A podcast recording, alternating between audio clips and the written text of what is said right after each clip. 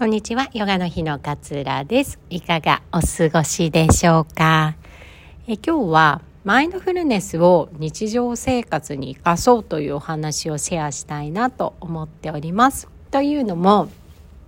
マインドフルネスってすごい素敵な考え方だなと思って皆さん学んでいただいたりねこのポッドキャストで聞いていただいたりすると思うんですけれどもやっぱり何でもそうだと思うんですけれども学んだことって日常生活に活かせないと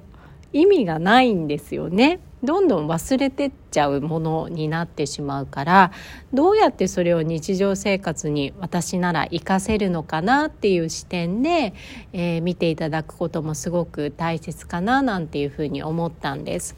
で私ねまさに昨日の出来事でね もうなんかぶっちゃけた話になるのでちょっとこう家庭内の話で恥ずかしかったりするんですけどあのうちの娘がちびまる子ちゃんが大好きなんですけれどもちびまる子ちゃんであの、まあ、銭湯に行くみたいな話をやっていてその銭湯で牛乳とかフルーツ牛乳とかコーヒー牛乳とかが置いてあってこのフルーツ牛乳を飲むのがなんか至福なんだよねみたいな風にまる子ちゃんが言っているシーンがあってでうちの娘がフルーツ牛乳って飲んだことないって見たことないっていう風に言ってあ確かにそうかもねっていう話になってじゃあ今度会ったら買おうねって飲んでみようねって話をしてたんですねでもやっぱあんまり置いてなくて 全然見かけなくてで何回かお風呂屋さんにも行ったんだけれどもコーヒー牛乳と牛乳はあるんだけどなぜかフルーツ牛乳は置いてないっていうところが結構多かったんですね。でだからなかなか飲めずに、えー、見ることもできずにいたんですけれどもこの間その主人が、旦那さんが、えー、出張に行ったところのお風呂屋さんに、そのフルーツ牛乳が置いてあったんですって。それを買ってきて、あの、買ったよっていう LINE をもらったんですよ。で、娘もすごい喜んでいて、明日飲めるんだ、フルーツ牛乳飲めるんだって喜んでたんですよ。で、その、持って帰ってきたのが昨日の話なんだけれども、で、娘がすっごい喜んで、まあ、一口二口飲んで、美味しい美味しいって言ってたんですね。で、えっと、ちょうどそう、お風呂上がりに飲んでて、で、私が、髪乾かすからおいでって言ったら、その瓶を持ってきたんですよ。髪乾かす洗面台に。で、それこぼすからやめなってって言ったら、大丈夫、こぼさないからって言って、飲みながら髪乾かしたいの美味しいからっていう風に言ってきたから、気をつけてよ、お願いよって言って髪を乾かし始めたんですけれども、案の定を倒しまして 二口ぐらいしか飲んでいないこのフルーツ牛乳が洗面台に全部流れたんですよね。で、娘が、はぁって言って大きい声で大泣きをして、で、私はその時に、だから言ったじゃんって言っちゃったんです、娘に。だから言ったじゃん、ママって。そしたらね、それを聞いていた旦那さんが、だから言ったじゃんじゃなくて、ここに持ってきちゃダメだよってことをどうしてもっと説明してあげれなかったの？って私に言ってきたんですよ。で、なんか結構生々しいやりとりなんですけど、娘も大泣きしてるしで私はそれを聞いてねカチンとしちゃったんですよ。なんで私が悪いんだと思って。私が悪いの私を責めてるのと思ってすごいカチンとしちゃったんですよ。でねでもその時にふっとね私はこうマインドフルネスの考え方が頭に浮かんだんです。まあカチンとした後ですけどね。カチンとはしちゃったんですけれどもその後にふと今娘がこう大泣きしている中でその言われたことに対してね自分がすごく感情が今高まっている。私が悪いって言いたいのっていう感情が高まっている状態で相手に感情をぶつけてもこの場は何一つ誰も得せずに 嫌な雰囲気で終わってしまうだろうなってそこでふっと気づけたんですよ。ですぐ気づけたからあそうだよなと思ってここで私が感情を爆発させても娘も爆発させているしそんな中で旦那に例えば「なんでそういう言い方するの?」って言ったとしても旦那もイラッとするしもうイライラの 炎の中に私たち3人いると。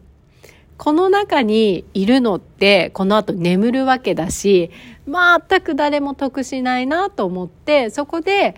一つ深呼吸深い深呼吸をしていやとりあえず髪乾かすね風邪ひくとダメだからねって言って髪を乾かしたんですよ。ででも娘もあのヒートアップしちゃって「飲みたかった飲みたかった飲みたかった」っていう風になっていて「そうだね飲みたかったね」っていう風に言ってたんですけどでもやっぱり私の中ではねそういう風に気づけたんだけどまだこうイライラする気持ちとかなんかこう不快な気持ち引っかかる気持ちが心の中に残ってたんです。残ってたんですよ。だから、娘のそう、わかるよ、飲みたかったよね、とかって言いながらも、もうちょっと早く終わってくんないかな、もう寝る時間なのに、ってどっかで思ってたんですよね。でもなんかね、その状態も結構こう、冷静に眺めていることができたから、なんかそこで気持ちを爆発することなく、収めたんですよね。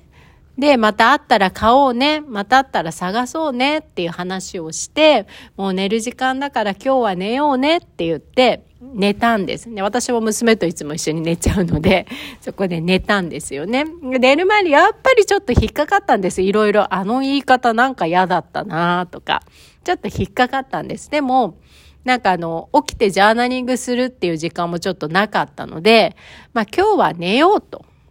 ここを引きずってても私の睡眠には何の役にも立たないから、考えることをやめて、娘の可愛い寝顔を見ながら寝ようって言って寝たんですよね。でね、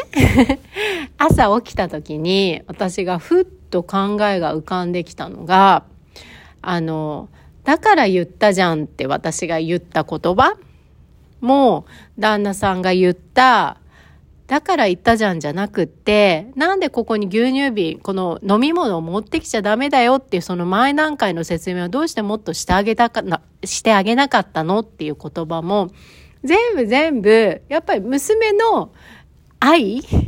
に基づいている発言だよなって思ったんですよね。娘がすごい楽しみにしていたフルーツ牛乳を楽しんで飲んでもらいたいから、でもそれが全部こぼれちゃったから、私たちは、あーって絶望したんですよ。せっかくあんな楽しみにしてたのにね、こんなに喜んだ笑顔を見せてくれてたのにね、こぼれちゃったらこの後飲めないじゃんっていう、その娘に対する喜んでもらいたいっていう愛が根本的にどちらもあって、でもその時の状況の言い方とか捉え方で、なんかメラメラメラってしちゃっただけなんだなって起きた瞬間、ふっとそこで腹落ちしたんですよね。で、私がその後どういう行動をとったかっていうと、そのこぼれちゃったけど瓶、フルーツ牛乳の瓶はあったので、それに、えっと、家にあるいちごと牛乳を入れて、いちごを潰して、ちょっと蜂蜜で甘みをつけて、いちご牛乳にして、なんか可愛く蓋を可愛くって言ってもニコニコの笑顔の蓋を作ってセロテープで貼って朝ごはんに出すってことをしたんですねしたら娘はすっごいそこでまた喜んでくれたんですよね、私このままね、きっと昨日感情に翻弄されてイライラをぶつけていたら朝起きてもずっとイライラした気持ちだったと思うんですよね。そして牛乳瓶を見たら チェって思ったぐらいだと思った思うんですけれどもなんかやっぱり冷静にあこういうふうに感情に翻弄されてる自分がいるなとか娘の泣き声も大きかったから、あ、ますますイライラにはまってしまってる自分がいるなって、やっぱりそこで観察して、見れて、見れていると自分の状態が。そうすると、そこから、より良くするための選択肢って勝手に思い浮かんでくるんだなっていうことを気づけたんですよね。でも感情に翻弄されていると、ムカつくムカつく、なんでああいう言い方しなきゃいけないんだ、私だって頑張っているのにっていう思いにずっと支配されてしまう。だからこそ、ふっと気づく瞬間があることがとっても大切なんだなって思いました。さあ私のね、マインドフルネスの日常生活の活かし方をちょっとお話しさせていただいたんですけれども、こんな風にね、マインドフルネスを使っていくと、